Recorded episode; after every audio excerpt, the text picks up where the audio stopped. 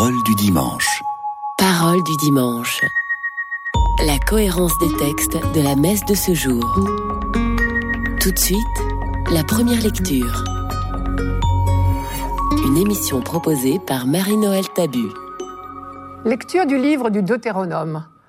Moïse disait au peuple Écoute la voix du Seigneur ton Dieu, en observant ses commandements et ses décrets inscrits dans ce livre de la loi et reviens au Seigneur ton Dieu de tout ton cœur et de toute ton âme.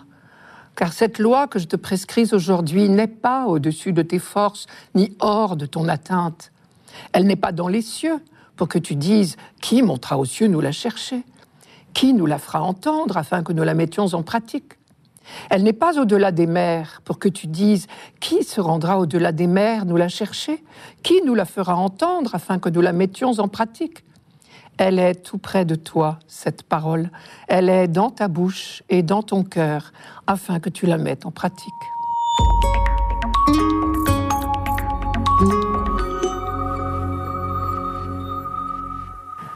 Le livre du Deutéronome se présente comme le dernier discours de Moïse, son testament spirituel en quelque sorte mais il n'a certainement pas été écrit par Moïse lui-même, puisqu'il répète à de nombreuses reprises Moïse a dit, Moïse a fait ceci ou cela. Et l'auteur use de beaucoup de solennité pour rappeler ce qui lui semble être l'apport majeur de Moïse. Moïse, celui qui a fait sortir d'Égypte le peuple d'Israël et a conclu l'alliance avec Dieu au Sinaï. Par cette alliance, Dieu s'engageait à protéger son peuple tout au long de son histoire. Mais réciproquement, le peuple s'engageait à toujours respecter la loi de Dieu, car il y reconnaissait le meilleur garant de sa liberté retrouvée. Mais une chose est de s'engager, une autre de respecter l'engagement. Or, le peuple y a trop souvent manqué. Le royaume du Nord a fait lui-même son propre malheur, et depuis la victoire des Assyriens, il est rayé de la carte. Les habitants du royaume du Sud feraient bien d'en tirer les leçons. Et c'est à eux que l'auteur du, Deutéronome s'adresse ici. Écoute la voix du Seigneur ton Dieu, en observant ses commandements et ses discrets inscrits dans ce livre de la loi. Et pourtant, il a l'air de dire que ce ne serait pas bien difficile d'observer cette loi. Elle n'est ni difficile à comprendre, ni difficile à appliquer. Je cite, Cette loi que je te prescris aujourd'hui n'est pas au-dessus de tes forces, ni hors de ton atteinte. Alors, pourquoi les hommes du temps de Moïse, comme du temps de l'auteur du Deutéronome, comme aujourd'hui, sont-ils si rétifs à des commandements pourtant bien simples? Tu ne tueras pas, tu ne mentiras pas, tu ne voleras pas, tu ne convoiteras pas le bien d'autrui. À cette question, Moïse répondait Le peuple a la nuque raide. À la fin de sa vie, quand il réfléchissait sur le passé, il disait ce n'est pas parce que tu es juste que le Seigneur te donne ce bon pays en possession, car tu es un peuple à la nuque raide. Souviens-toi, n'oublie pas que tu as irrité le Seigneur ton Dieu dans le désert. Depuis le jour où tu es sorti du pays d'Égypte jusqu'à votre arrivée ici, vous avez été en révolte contre le Seigneur. C'est dans ce livre du Deutéronome chapitre 9. Je m'arrête sur cette expression nuque raide. Pour la comprendre, il faut, deviner, avoir devant les yeux la superbe image qui se cache derrière cette formule. Il faut vous imaginer un joug, cette pièce de bois qui unit deux bœufs pour labourer. L'expression nuquered évoque donc un attelage, plus exactement une bête qui refuse de courber son cou sous l'attelage. Si une bête est rétive, on se doute bien que l'attelage est moins performant. Or, justement, l'alliance entre Dieu et son peuple était comparée à une attache, à un joug d'attelage. Pour recommander l'obéissance à la loi, Ben Sirac, par exemple, disait Soumettez votre nuque à son joug et que votre âme reçoive l'instruction. Siracide, chapitre 51. Et du coup, on comprend mieux la fameuse phrase de Jésus Prenez sur vous mon joug et mettez-vous à mon école oui, mon jouet facile à porter et mon fardeau léger. Matthieu chapitre 11. Autrement dit, Dieu ne demande pas à son peuple des choses impossibles. Peut-être ce passage s'adresse-t-il à des croyants découragés, à l'instar des disciples qui se plaignirent un jour à Jésus en lui demandant ⁇ Mais qui donc peut être sauvé ?⁇ On retrouve bien là, dans le Deutéronome d'abord, chez Jésus ensuite, le grand message très positif de la Bible. La loi est à notre portée, le mal n'est pas irrémédiable, l'humanité va vers son salut. Un salut qui consiste à vivre dans l'amour de Dieu et des autres pour le plus grand bonheur de tous. Mais l'expérience aidant, on a appris aussi que la pratique d'une vie juste, c'est-à-dire en conformité avec ce projet de Dieu, est quasi impossible aux hommes s'ils comptent sur leur seule force. Et la leçon est toujours la même. Jésus répond à ses disciples, aux hommes c'est impossible, mais à Dieu tout est possible. Oui, à Dieu tout est possible, y compris de transformer nos nuques raides puisque son peuple est désespérément incapable de fidélité, c'est Dieu lui-même qui transformera son cœur. Le Seigneur, ton Dieu, te circoncira le cœur pour que tu aimes le Seigneur et que tu vis. C'est encore le Deutéronome. Par circoncision du cœur, on entend l'adhésion de l'être tout entier à la volonté de Dieu. On a longtemps espéré que le peuple lui-même atteindrait cette qualité d'adhésion à l'alliance de tout son cœur, de toute son âme, de toutes ses forces, comme dit la fameuse phrase du chemin Israël, la grande profession de foi juive. Mais il a bien fallu se rendre à l'évidence. Et des prophètes comme Jérémie, Ézéchiel prennent acte de ce qu'il y faudra une intervention de Dieu. Je cite, Je déposerai mes directives au fond d'eux-mêmes, les inscrivant dans leur être. Je deviendrai Dieu pour eux, et eux, ils deviendront un peuple pour moi. C'est Jérémie 31. Cette intervention, ce fut le don de l'Esprit Saint le jour de la Pentecôte.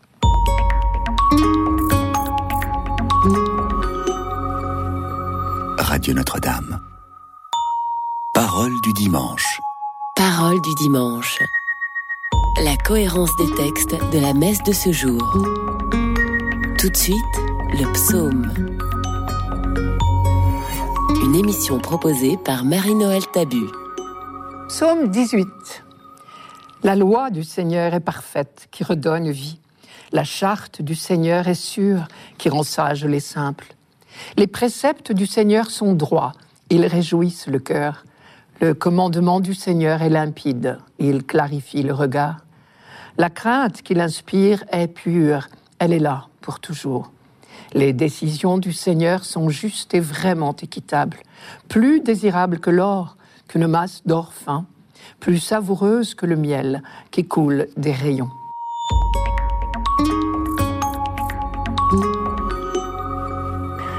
C'est une vraie litanie en l'honneur de la loi, la loi du Seigneur, la charte du Seigneur, les préceptes du Seigneur, le commandement du Seigneur, les décisions du Seigneur. En réalité, il n'est question que de Dieu, celui qui a révélé son nom à Moïse, le Seigneur. Celui qui a choisi ce peuple parmi tous les peuples de la terre et l'a libéré, celui qui a proposé à ce peuple son alliance pour l'accompagner dans toute son existence, celui enfin qui poursuit son œuvre de libération en proposant sa loi. Il ne faut jamais oublier qu'avant toute autre chose, le peuple juif a d'abord expérimenté la libération apportée par son Dieu. Et les commandements sont dans la droite ligne de la sortie d'Égypte. Ils sont une entreprise de libération. Dieu a fait sortir, c'est l'expression consacrée, son peuple des chaînes de l'esclavage. Il le fera sortir de toutes les autres chaînes qui l'empêchent l'homme d'être heureux. C'est cela, l'alliance éternelle. L'exode était route vers la terre promise. L'obéissance à la loi est cheminement vers la véritable terre promise, la patrie future de l'humanité. Le livre du Deutéronome y insiste à plusieurs reprises. Je cite Puisses-tu écouter Israël, garder et pratiquer ce qui te rendra heureux. À quoi notre psaume répond en écho? Les préceptes du Seigneur sont droits, ils réjouissent le cœur. La grande certitude qu'ont acquise les hommes de la Bible, c'est que Dieu veut l'homme heureux et il lui en donne le moyen, un moyen bien simple. Il suffit d'écouter la parole de Dieu inscrite dans la loi. Le chemin est balisé, les commandements sont comme des poteaux indicateurs sur le bord de la route pour alerter notre regard sur un danger éventuel. Le commandement du Seigneur est limpide. Il clarifie le regard. Au jour le jour, la loi est notre maître, elle nous enseigne. On sait que la racine du mot Torah, loi, en hébreu, signifie d'abord enseigner. La charte du Seigneur est sûre, qui rend sages les simples. Ici, les simples, ce sont ceux justement qui acceptent tout humblement de se laisser enseigner par Dieu. Il n'y a pas d'autre exigence, il n'y a pas non plus d'autre chemin pour être heureux. Les décisions du Seigneur sont justes et vraiment équitables, plus désirables que l'or, qu'une masse d'or fin, plus savoureuses que le miel qui coule des rayons. Là, on touche, il me semble, du doigt la distance culturelle qui nous sépare de l'auteur de ce psaume. Pour nous, comme pour lui, l'or est un métal à la fois inaltérable et précieux, donc désirable. Pour le miel, c'est autre chose. Il n'évoque certainement pas pour nous ce qu'il représentait pour un habitant de Palestine. Quand Dieu appelle Moïse pour la première fois et lui confie la mission de libérer son peuple, il lui promet Je vous ferai monter de la misère d'Égypte vers le pays ruisselant de lait et de miel. Exode chapitre 3. On ne sait pas à quand remonte cette expression lait et miel. Apparemment, elle est très ancienne. Les Cananéens l'employaient déjà. Pour eux, comme pour Israël, elle caractérise l'abondance et la douceur. Du miel, on en trouve évidemment bien ailleurs qu'en Israël. Le goût sucré des gâteaux de miel est apprécié dans de nombreux pays. On en trouve même dans le désert. La preuve, c'est que Jean-Baptiste se nourrissait de miel sauvage, comme dit Matthieu. Mais c'est quand même rare. Et justement, ce qui sera merveilleux dans la terre promise, ce sera la profusion. Le miel ruissellera. Cette abondance, cette douceur est attribuée à l'action de Dieu. Même direz-vous, cela non plus n'est pas propre au peuple d'Israël. Partout ou presque, on pense que notre vie est dans les mains des dieux, et tous les rites religieux sont justement faits pour obtenir les faveurs des divinités. On cherche à leur plaire, pour obtenir la pluie en temps voulu, pour éviter la grêle, les sauterelles et tout ce qui pourrait compromettre les récoltes. Parce que tout le monde est convaincu que les divinités ont tout pouvoir. Mais ce qui est propre à Israël, c'est son expérience de l'œuvre de Dieu. Et cela change tout. Il ne s'agit pas d'amadouer Dieu pour obtenir ses bienfaits. Ses bienfaits sont acquis d'avance, on le sait. Ce qui est propre à Israël, c'est son expérience de la générosité de Dieu. Dieu a pris l'initiative de créer le monde simplement par amour. Dieu a pris l'initiative de sauver son peuple simplement par amour. Et le miel devient pour eux symbole de la douceur même de Dieu. Le livre du Deutéronome, quand il rappelle au peuple toute la sollicitude que Dieu lui a prodiguée pendant l'Exode, dit, je cite, Le Seigneur rencontre son peuple au pays du désert il lui fait sucer le miel dans le creux des pierres. Deutéronome chapitre 32. La manne aussi, parce qu'elle est douce et parce qu'elle est cadeau de Dieu, est comparée à du miel. Je vous rappelle le texte. C'était comme de la graine de coriandre, c'était blanc, avec un goût de beignet au miel. Exode chapitre 16. Désormais, on parlera des oignons d'Égypte, mais du miel de Canaan. Il y a pourtant du miel aussi en Égypte mais là-bas, on n'avait pas encore fait l'expérience de l'Exode et de la présence de Dieu. Désormais, Israël ne sait pas seulement que la parole de Dieu a créé le monde, il sait mieux encore que sa parole sauve le monde. La loi du Seigneur est parfaite, qui redonne vie.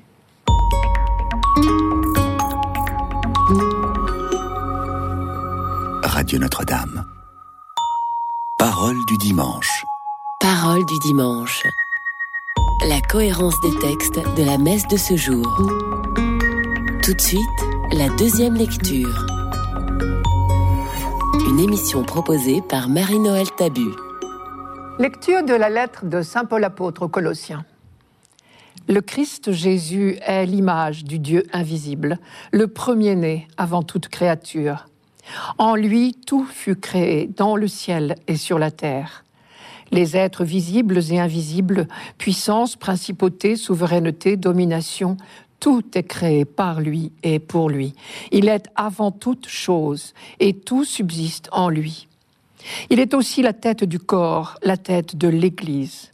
C'est lui le commencement, le premier-né d'entre les morts, afin qu'il ait en tout la primauté. Car Dieu a jugé bon qu'habite en lui toute plénitude, et que tout, par le Christ, lui soit enfin réconcilié, faisant la paix par le sang de sa croix, la paix pour tous les êtres sur la terre et dans le ciel.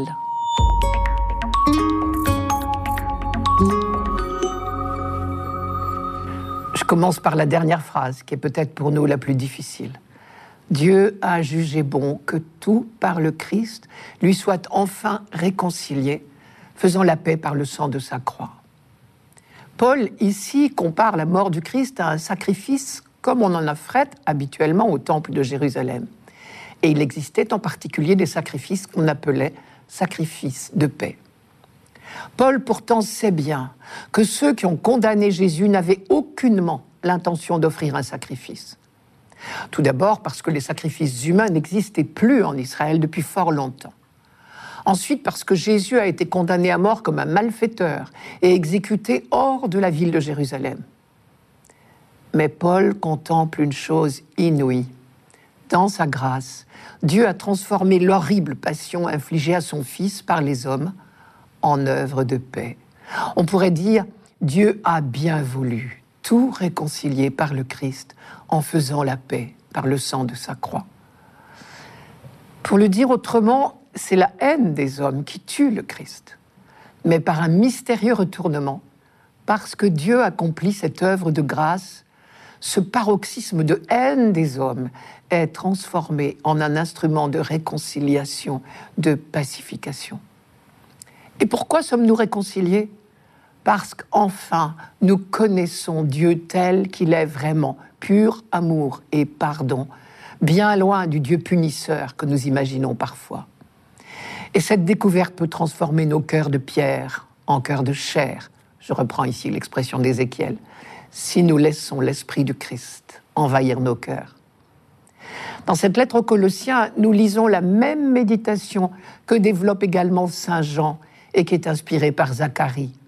De la part de Dieu, le prophète Zacharie annonçait En ce jour-là, je répandrai sur la maison de David et sur les habitants de Jérusalem un esprit qui fera naître en eux bonté et supplication.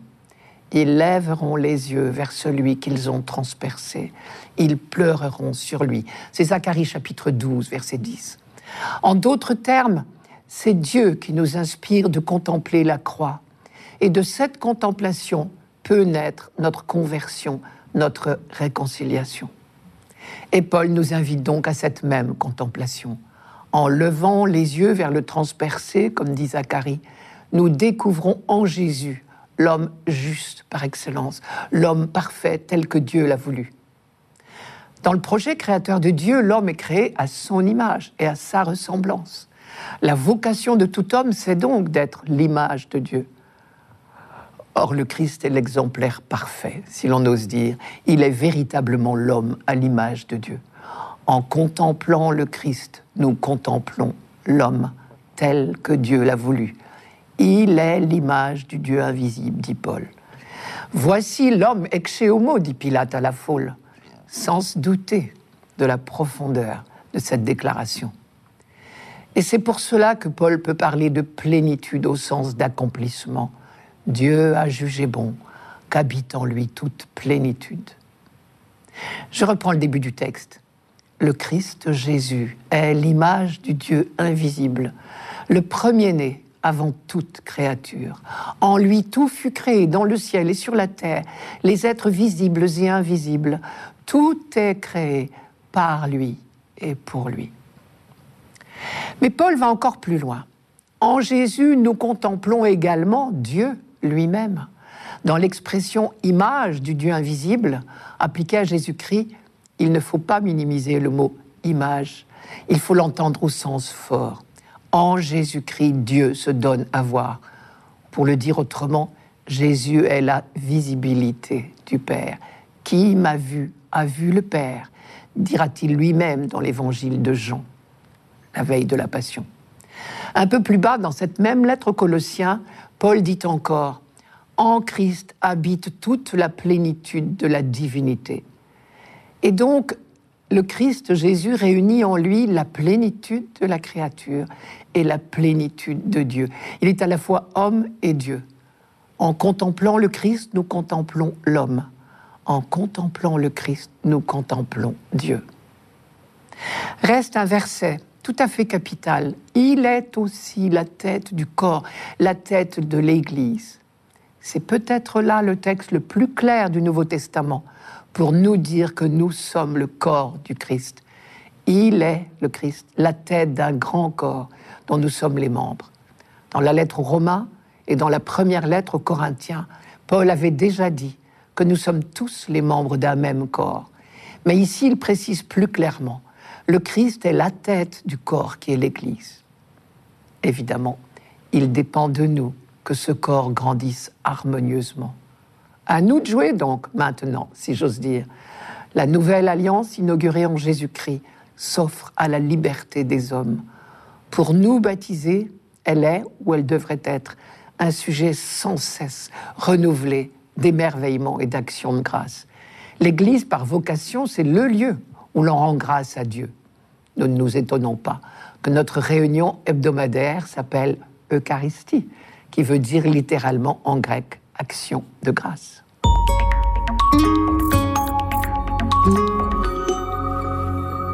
Radio Notre-Dame. Parole du dimanche. Parole du dimanche.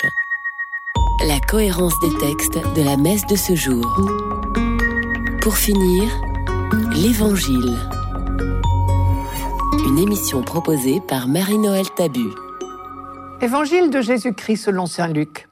En ce temps-là, voici qu'un docteur de la loi se leva et mit Jésus à l'épreuve en disant Maître, que dois-je faire pour avoir en héritage la vie éternelle? Jésus lui demanda Dans la loi, qu'y a-t-il décrit? Et comment lis-tu? L'autre répondit Tu aimeras le Seigneur ton Dieu de tout ton cœur, de toute ton âme, de toute ta force et de toute ton intelligence, et ton prochain comme toi-même. Jésus lui dit Tu as répondu correctement. Fais ainsi et tu vivras. Mais lui, voulant se justifier, dit à Jésus, Et qui est mon prochain? Jésus reprit la parole.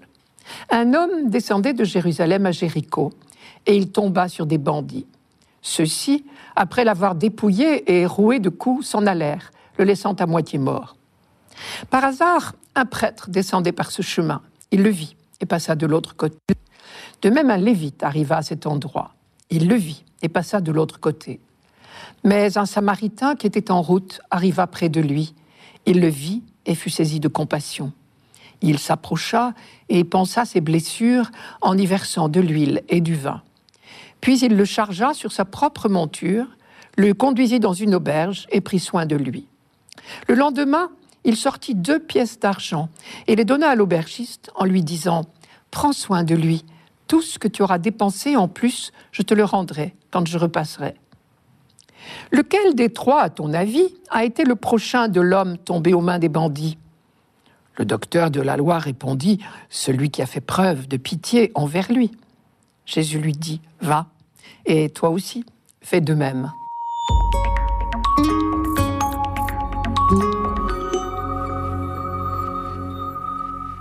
Un homme est donc tombé aux mains de brigands, qui l'ont dépouillé et laissé pour mort. À son malheur physique et moral s'ajoute pour lui une exclusion d'ordre religieux. Touché par des impurs, les brigands, il a contracté lui aussi une impureté. Et c'est probablement l'une des raisons de l'indifférence apparente, voire de la répulsion qu'éprouvent à sa vision le prêtre et le lévite, car ils sont soucieux de préserver leur intégrité rituelle. Le samaritain, bien sûr, ne va pas avoir de scrupules de ce genre. Cette parabole du bon samaritain fait penser à la parole du prophète Osée. C'est la miséricorde que je veux et non les sacrifices. Et la connaissance de Dieu, je la préfère aux holocaustes. La connaissance de Dieu, parlons-en. Quand Jésus avait posé la question, dans la loi qu'y a-t-il décrit, que lis-tu? Le docteur de la loi avait récité avec enthousiasme Tu aimeras le Seigneur ton Dieu de tout ton cœur, de toute ton âme, de toute ta force, de tout ton esprit, et ton prochain comme toi-même. Et Jésus lui avait dit, tu as bien répondu. Car la seule chose qui compte, on le savait déjà en Israël, c'est la fidélité à ce double amour. Le fin mot de cette connaissance que nous révèle la Bible, Ancien et Nouveau Testament confondus, c'est que Dieu est miséricordieux. Littéralement en hébreu, ses entrailles vibrent. Or, nous dit le récit de Luc, quand le Samaritain vit l'homme blessé, il fut saisi de pitié, en grec, ému aux entrailles.